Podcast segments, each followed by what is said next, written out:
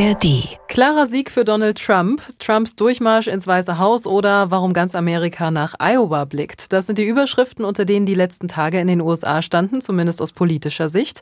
Und wir wollen heute mal einordnen, was da momentan los ist, rund um die Vorwahlen der US-Republikaner.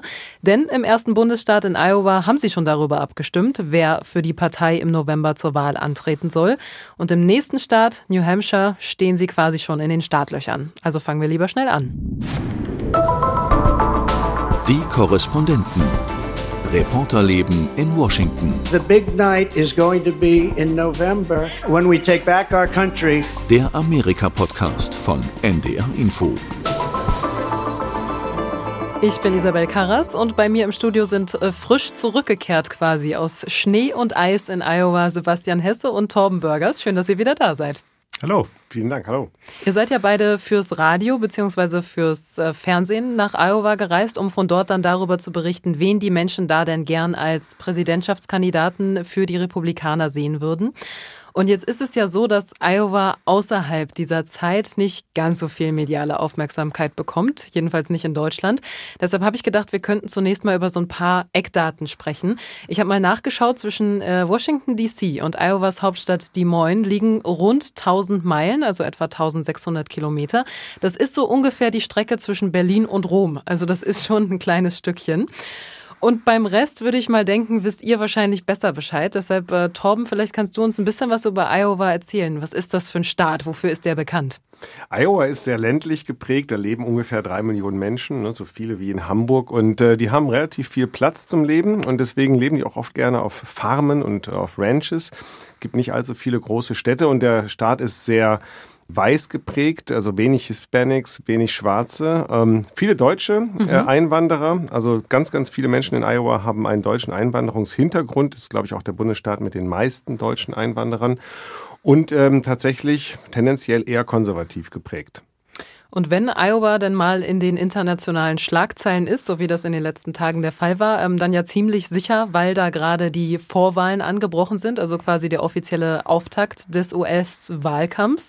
Traditionell geht das eben in Iowa los. Wenn wir es jetzt ganz genau nehmen, dann war das allerdings gar keine Vorwahl in Iowa, sondern ein sogenannter Caucus. Sebastian, ich glaube, wenn ich dich nachts wecken würde um halb drei und ich würde fragen, was ist ein Caucus? Es würde wie aus der Pistole geschossen ich aus bin dir voll Fan, voll Fan vom Caucus gibt noch ein paar andere Staaten, vier weitere, die auch den Caucus kennen, mhm. die aber nicht reinblütige Caucus-Staaten sind, weil sie nicht wie in Iowa, da wird nicht nur für die Präsidentschaftswahl gecaucust, ich weiß gar nicht, ob das überhaupt ein Wort ist, auch für regionale Wahlen oder für Dinge, die auf der Landesebene spielen. Das gibt es nur in Iowa in dieser Form. Mhm. Und das ist eine, finde ich, voll geile Art, Demokratie zu machen und Basisdemokratie zu machen. Also man, das gibt nicht wie bei anderen Abstimmungen Wahllokale, die ganztägig offen wären, wo man dann seinen möglicherweise schon zu Hause ausgefüllten Stimmzettel oder im Wahllokal ausgefüllten dann da abgibt, über den Tag hin verteilt. Nein, es findet gleichzeitig statt in knapp 1700 Orten in diesem kleinen Staat. Torben hat es ja schon gesagt, das ist jetzt nicht gerade vergleichbar mit den großen Dimensionen des Restlandes. Also 1700 Caucusse gibt es einzelne mhm. und Abends um Punkt 19 Uhr treten da die Republikaner zusammen zu einer Art Ortsversammlung um die Ecke. Und das ist dann manchmal in einer Schulturnhalle, manchmal in einem kirchlichen Gemeindezentrum und in Ausnahmefällen sogar schon mal in einem Wohnzimmer. Und jetzt kommt das Tollste daran, danach wird nämlich ganz heftig über Politik diskutiert. Es gibt Stellvertreter der Einzelkandidaten, die dann so eine Art flammende Bewerbungsrede halten und danach wird dann abgestimmt mit unterschiedlichen Verfahren, die vor Ort festgelegt werden. Das ist so eine ganz archaische Art, Basisdemokratie zu machen. Finde ich toll. Und was ich daran besonders schön fand, ähm, dass diese Wahlzettel auch ein bisschen anders aussehen, als was wir so kennen. Ähm, bei uns sind ja die Namen und die Parteien vorher schon da drauf geschrieben und dann macht man nur ein Kreuzchen und ja. faltet den zusammen. Da gibt es die Möglichkeit, einfach freihändisch einen, einfach einen Namen einzutragen. Burgers könnte man schreiben. Richtig, man kann jeden Namen dahin schreiben. Äh, Oder Karas. Der Mensch, äh, den man möchte, der Kandidat werden soll für die Präsidentschaftswahlen, den schreibt man einfach auf einen Zettel und den tut man dann. In unserem Fall, wir waren in einer Kirchengemeinde bei so einem Caucus in so einen Säckel, wo man normalerweise sonst die Kollekte reintut. Da ist in dem Fall wird dann der Stimmzettel reingetan. Das klingt sehr sympathisch. In absoluten Ausnahmefällen, das gab es früher sehr viel öfter, das gibt es jetzt nur noch weniger, das sind die sogenannten Caucus Captains, das sind diese Versammlungsleiter vor Ort, die das festlegen. Gibt es auch die ganz archaische Methode, dass je eine Ecke des Raumes für einen Kandidaten designiert wird, also eine Trump-Ecke, eine Haley-Ecke, eine DeSantis-Ecke, und dann stellt man sich da auf, wie so eine Familienaufstellung. Da wird durchgezählt, aha, eins, zwei, drei, das machen jetzt nur noch wenige, vor allem die Demokraten haben das noch im Repertoire. Wie bei der Klassensprecherwahl, genau. so in der neuen B. Die, auch die Amerikaner finden das ja so nostalgisch, weil es so an den Urschleim ihrer Demokratie rührt. Ne? Das hat wirklich so eine Urabstimmung der ganz traditionellen Art. Und man sieht halt auch, wie wichtig denen das ist, wenn man schaut. Es fängt dann an mit der Pledge of Allegiance, mit dem Treueeid mhm. auf die Flagge. Und das ist sehr, sehr inbrünstig und das wird sehr, sehr ernst genommen. Und äh, die sind da auch stolz drauf. Und ich meine, in Iowa sind die bei minus 25 Grad am Abend und schneevereisten Straßen trotzdem zu ihren jeweiligen Wahllokalen gegangen, gekommen und haben das gemacht. Also das ist schon bemerkenswert. Mhm. Und so mancher kommt auch gar nicht mit einer vorgefassten Meinung, sondern hört sich tatsächlich an, was für Argumente vorgetragen werden und entscheidet dann vor Ort. Ne? Was wiederum ja auch ganz angenehm ist in den heutigen Zeiten. Auf die Temperaturen wollen wir natürlich auch gleich noch zu sprechen kommen. Jetzt hat aber Sebastian schon meinen Caucus Fun Fact hier vorweggenommen. Und zwar das ganze Living Room Prozedere, dieses Wohnzimmer hast du ja schon angesprochen als Caucus-Ort. Das war mir im Vorfeld tatsächlich nicht so bewusst, dass es sowas noch immer gibt und auch jetzt in Iowa in einem Fall gab.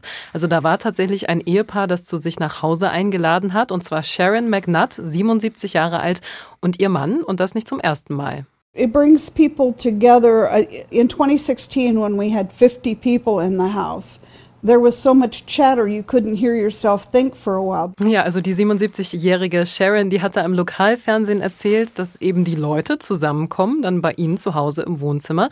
2016 hatten sie zum Beispiel 50 Leute im Haus und es war wirklich so laut, dass sie irgendwie keinen klaren Gedanken fassen konnten. Die Leute in Iowa, für die ist das wahrscheinlich Standard. Wie nehmen die das so wahr, dass so ein Caucus bei denen vor Ort stattfindet? Was für eine Rolle hat das gespielt? Wie ist da so eure Wahrnehmung? Ja, es fängt ja schon mal damit an, dass es schon Wochen im Vorfeld des eigentlichen Abstimmungsverfahrens ganz ähnliche Zusammenkünfte gibt, nämlich wenn die Kandidaten tingeln. Ja, also das ist bei Trump vielleicht nicht ganz so, weil der halt aufgrund seiner Popularität eher große Venues, wie man hier sagt, füllt, also äh, eher Sportstätten und ähnliches. Aber mhm. die unbekannteren Kandidaten, die kommen auch schon mal ins Wohnzimmer oder in das Diner nebenan oder in irgendeinen Coffeeshop. Und das ist also eine einmalige Gelegenheit, auch gerade für Menschen, die, wie du sagst, ne, so weit wie von Hamburg nach Rom entfernt leben von der Bundeshauptstadt, hier mal Politprominenz zum Anfassen zu haben, da Fragen stellen zu können.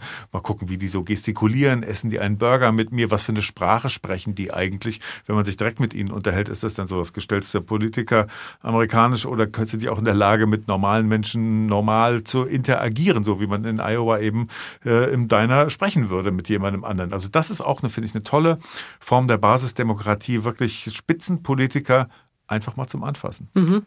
Ich glaube auch, dass viele dort ähm, stolz darauf sind, dass sie immer noch die Ersten sind, die diesen Vorwahlreigen eröffnen dürfen. Die Demokraten haben das ja in diesem Jahr etwas anders gehandhabt. Die ja. haben zwar auch abgestimmt, aber nur schriftlich. Das Ergebnis wird später bekannt gegeben. Die wollen lieber nach South Carolina gehen, weil da die Zusammensetzung der Wählerschaft diverser ist. Die Republikaner haben daran festgehalten. Ich glaube, das ähm, wissen viele Menschen in Iowa zu schätzen. Und äh, ich glaube, die nehmen das auch sehr gelassen, dass da dann auch ein wahnsinniger Medientross einfällt in dieses äh, kleine Bundesland. Und das für ein, zwei, drei Tage ist man plötzlich im Mittelpunkt der Weltöffentlichkeit. Aber ich glaube, wir sind auch sehr realistisch und wissen, ähm, das Ganze hat keine entscheidenden Auswirkungen, ihr Wahlverhalten. Aber es ist eine hohe Symbolkraft und ähm, ein starkes Zeichen für die verschiedenen Kandidaten. Entweder es gibt Rückenwind oder man steht gleich mit dem Rücken zur Wand. Und das ist, glaube ich, was, was äh, die Menschen in Iowa schon auch wissen. Wind ist jetzt, glaube ich, ein ganz gutes Stichwort. Du hast es gerade schon erwähnt, äh, Torben. Manche werden es vielleicht nicht mitbekommen haben. Es gibt gerade eine Kältewelle, die die USA wirklich im Griff hat und auch Iowa tatsächlich sehr im Griff hatte, äh, rund um den Caucus, da für ordentliches äh, Winterwetter gesorgt hat. Ihr hattet Temperaturen von unter minus 20 Grad. Ich muss sagen, so eine Kälte habe ich noch nie erlebt. Ich glaube, minus 9 Grad in Washington waren für mich jetzt schon so knapp an der Grenze in den letzten Tagen. Wie fühlt sich das an? Hässlich. Ja, also es, es knistert auf der Haut, würde ich sagen. Also es wurde ja tatsächlich gewarnt, bitte halten Sie sich nicht länger als zehn Minuten an der frischen Luft auf, weil das äh, zu Gefrierbrand führen kann auf der Haut. Und mhm. ähm, ich habe mich dann trotzdem dazu entschieden, zumindest eine Live-Schalte von draußen zu machen, weil ich auch transportieren wollte, wie kalt das ist und wie kalt das auch für diejenigen ist, die dort halt eben zu dieser Abstimmung gehen wollen. Und ich muss schon sagen, ja, also trotz aller Klamotten, die ich dabei hatte, ich habe sie alle angezogen, hatte ich kalte Hände, kalte Füße und dieses Kribbeln auf der Haut.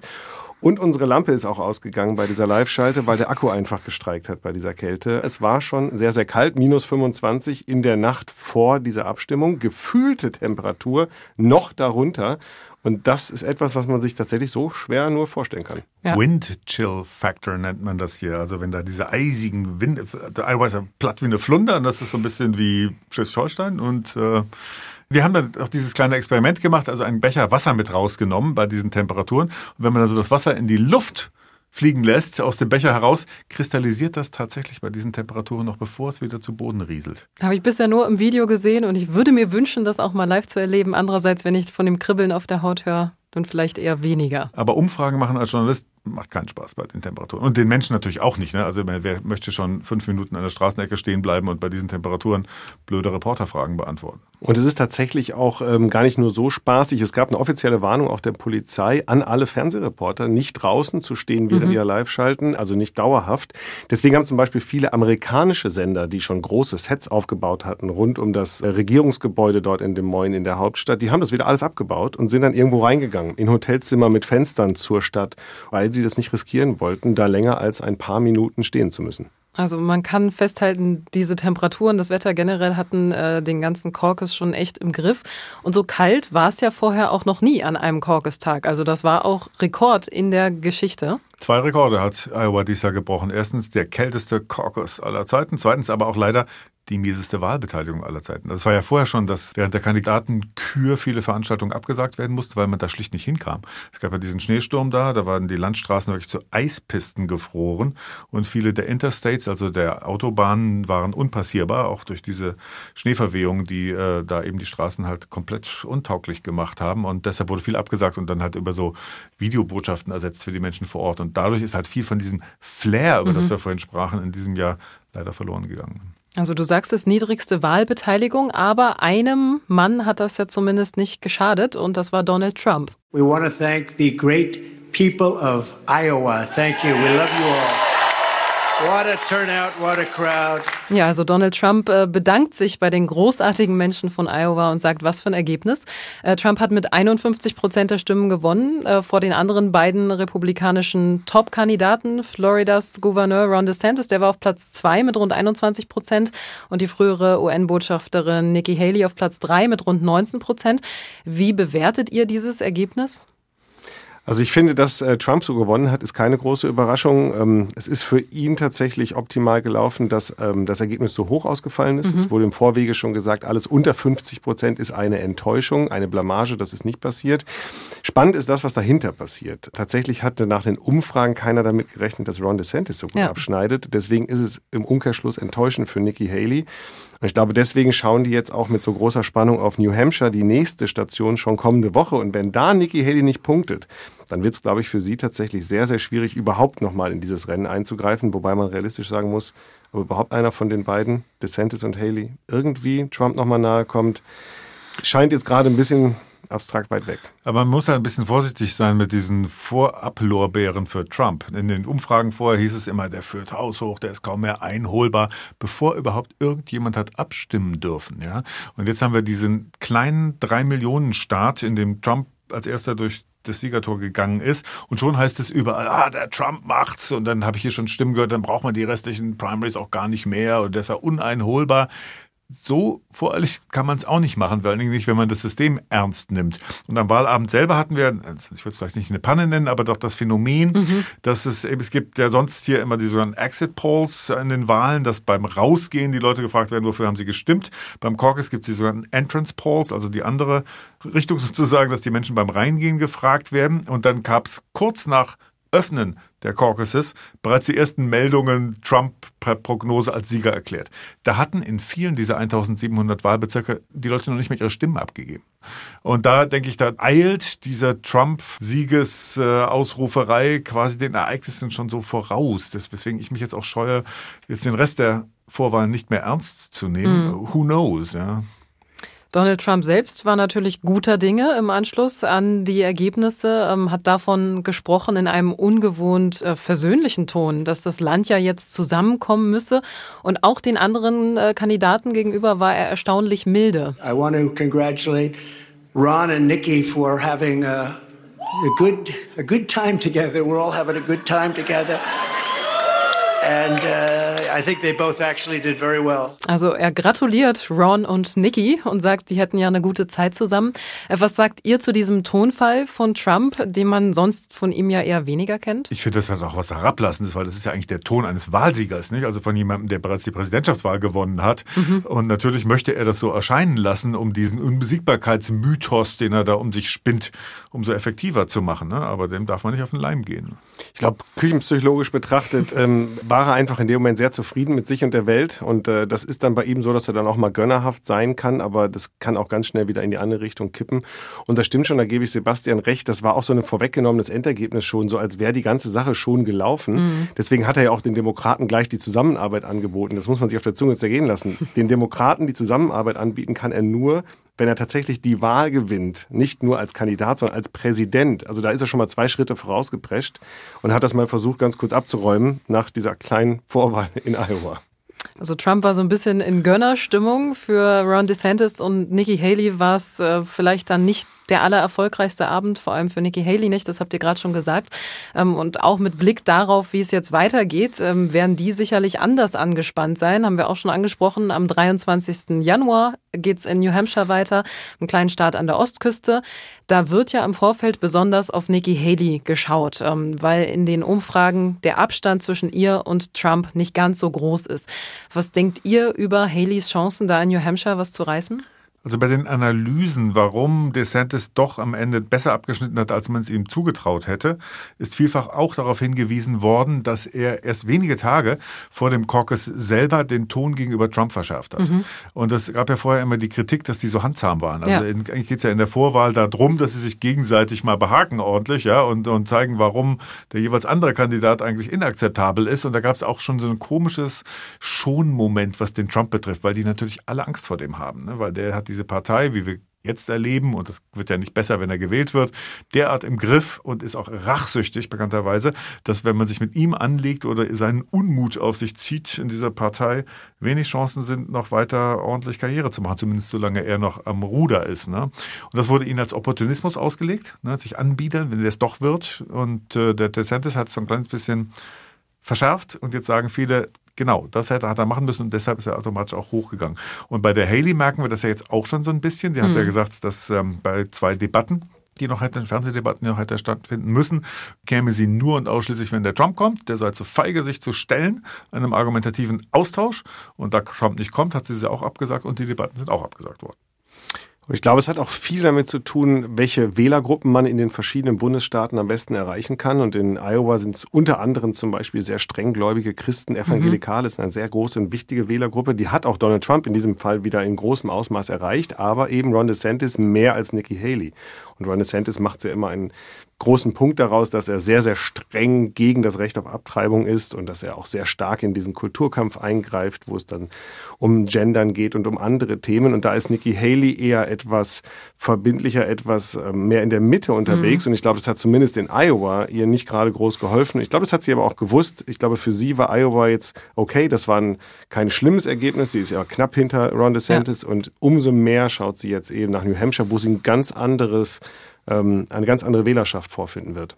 Also in New Hampshire könnte diese etwas gemäßigtere Haltung ihr tatsächlich helfen und unterstützt wird sie da ja auch vom Gouverneur von New Hampshire, Chris Sununu.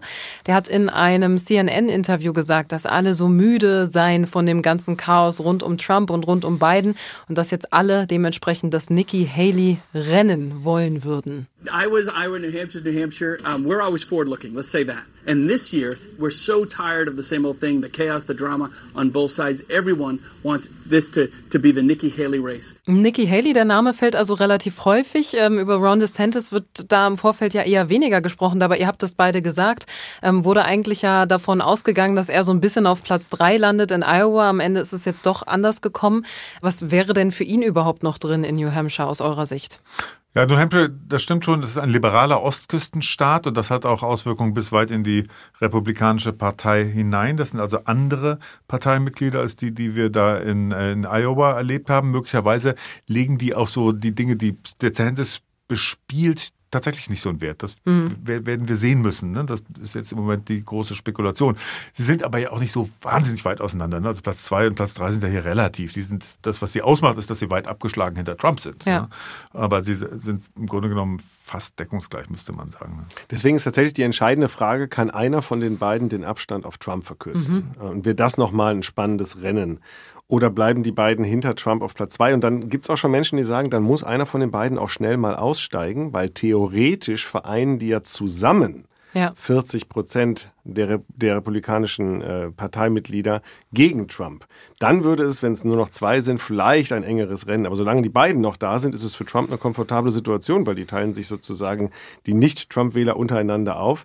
Und ich kann mir vorstellen, dass Ron DeSantis ähm, nicht so sehr auf New Hampshire guckt, sondern mehr auf South Carolina. Das kommt mhm. danach. Das ist zwar der Heimatstaat von Nikki Haley, aber der ist noch mal stärker evangelikaler geprägt. Und ich glaube, da hat er tatsächlich auch nochmal ein großes Augenmerk drauf. Und wegbröckeln tun ja schon die ersten. Also Vivek Ramaswamy beispielsweise, dieser 38 Jahre alte Pharmaunternehmer und Multimillionär, der ist aus dem Rennen ausgestiegen, hat aber sofort eine Wahlempfehlung für Trump ausgesprochen. Das heißt, man kann davon ausgehen, dass seine Wähler, das sind jetzt nicht so wahnsinnig viele, aber die gehen jetzt auch ins Trump-Lager. Also so sortiert, das ist ja auch der Prozess mhm. vielleicht, ne, den man verstehen muss, dass von Vorwahl zu Vorwahl sich das weiter sortiert. Ne? Und je mehr aussteigen, desto mehr konzentrieren sich diese beiden, grob gesprochen, Lager, das liberalere und das rechtspopulistischere innerhalb der Republikanischen Partei. Und auch das ist ja irgendwie sehr interessant, wie jemand, äh, der kurz vorher eigentlich noch eine Art Rivale von Donald Trump war, wie Vivek Ramaswamy, dann plötzlich mit ihm auf der Bühne steht, Arm in Arm und sagt, das ist ein guter Typ, Leute. Ähm, sehe ich genauso. Naja, dieses engere Rennen, auf das man ja aus berichterstatterischer Sicht vielleicht auch so ein bisschen hofft zwischen Donald Trump und Nikki Haley oder Ron DeSantis. Das würde ja vor allem auch dann äh, relevant werden, wenn Trump jetzt in irgendeinem äh, US-Bundesstaat nicht zur Wahl zugelassen würde. Ähm, seine ganzen laufenden Verfahren, die sind ja eben auch noch nicht durch. Und diese Frage, ich weiß, die wird gefühlt wahrscheinlich überall auf der Welt jeden Tag ähm, gestellt. Deshalb stelle ich sie jetzt auch nochmal hier. Glaubt ihr, dass seine juristischen Probleme Trump noch in irgendeiner Form aufhalten können? Politisch nein, aber juristisch möglich. Ne? Wir mhm. wissen ja nicht, wie das ausgeht. Ne? Also politisch nein, damit meine ich, dass seine Anhänger, und das haben wir ja auch wieder erlebt, das ist ja auch für uns Journalisten immer mal so eine richtig gute Gelegenheit, dass man mal so eintauchen kann in diese Milieus. Ne? Ja. Und dann zu so einer Trump-Rally gehen, dann kommt er zwei Stunden zu spät, kann er nichts für, weil halt die Witterungsverhältnisse sind, wie sie sind. Die Menschen langweilen sich und sind entsprechend gesprächiger. Und dann lernt man halt eine Menge darüber, warum die Menschen diesen Mann so verehren und was sie an seiner Politik so schätzen. Ne? Und was er ihnen erfolgreich eingetrichtert hat, neben allem möglichen anderen, wie beispielsweise der Mythos von der gestohlenen Wahl, ist eben diese, diese ständige Opferrolle, die er da einnimmt. Ne? Also mhm. sie glauben alle, dass er eigentlich politisch nicht schlagbar ist, also in fairen und freien Wahlen Ne? Und dass der Gegner, der unfair spielt und Wahl manipuliert, also da wird dieser Vorwurf, der an Trump gerichtet war, ursprünglich genau umgekehrt ne, und wieder zurückgegeben mit dem Argument, dass hier die Staatsmacht sich verschwört gegen einen, der sonst bei ihnen aufräumen würde und alle unlauteren Mittel einsetzt. Die Hausdurchsuchung in Mar-a-Lago, mhm. die verschiedenen politisch motivierten Prozesse, die Richter, die dann tatsächlich, und das Justizsystem ist ja hier sehr politisiert, wie wir das in Deutschland gar nicht kennen, das sind ja tatsächlich oft Demokraten, ja, die auch auf einem demokratischen Ticket in diese Ämter reingekommen sind. Also daraus zu drehen, dass die eine politische Agenda haben und nicht nicht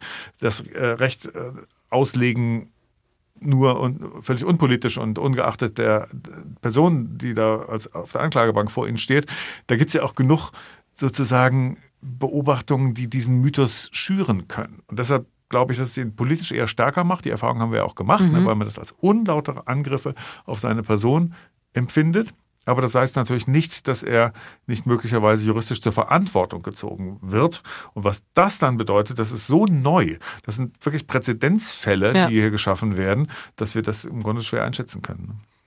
Also den juristischen Lauf der Dinge werden wir natürlich verfolgen, genauso wie den politischen. Da schauen wir, wie schon gesagt, erstmal auf die Vorwahlen in New Hampshire in der nächsten Woche.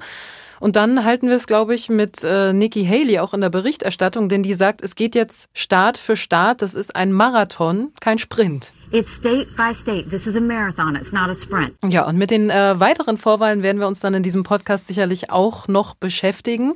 Wenn ihr eine Folge verpasst habt oder nochmal irgendwas nachhören wollt, kein Thema. Findet ihr alles auf ndr.de slash die Korrespondenten und natürlich auch in der ARD Audiothek. Das war's von uns für diese Woche. Vielen Dank und äh, danke auch an Torben und Sebastian. Sehr gerne. Die Korrespondenten. Reporterleben in Washington. Der Amerika-Podcast von NDR Info. Hallo, ich bin Kai Küstner. Im Podcast Einsatzbefehl Mali nehme ich euch noch einmal mit in den Wüstensand des westafrikanischen Krisenstaats. Wir haben uns in den letzten Monaten der Mali-Mission an die Fersen einiger Bundeswehrsoldaten geheftet, begleiten sie auf Patrouillen, dürfen zuhören bei Telefonaten mit den Liebsten daheim. Die Soldaten erzählen auf sehr persönliche und eindringliche Weise von Heimweh, von Ängsten, machen sich aber auch Gedanken darüber, ob diese Mission überhaupt Sinn gemacht hat. Eine Frage, die sich nun auch die Politik stellen muss. Den Podcast Streitkräfte und Strategien findet ihr überall da, wo ihr gerne Podcasts hört, zum Beispiel in der ARD Audiothek.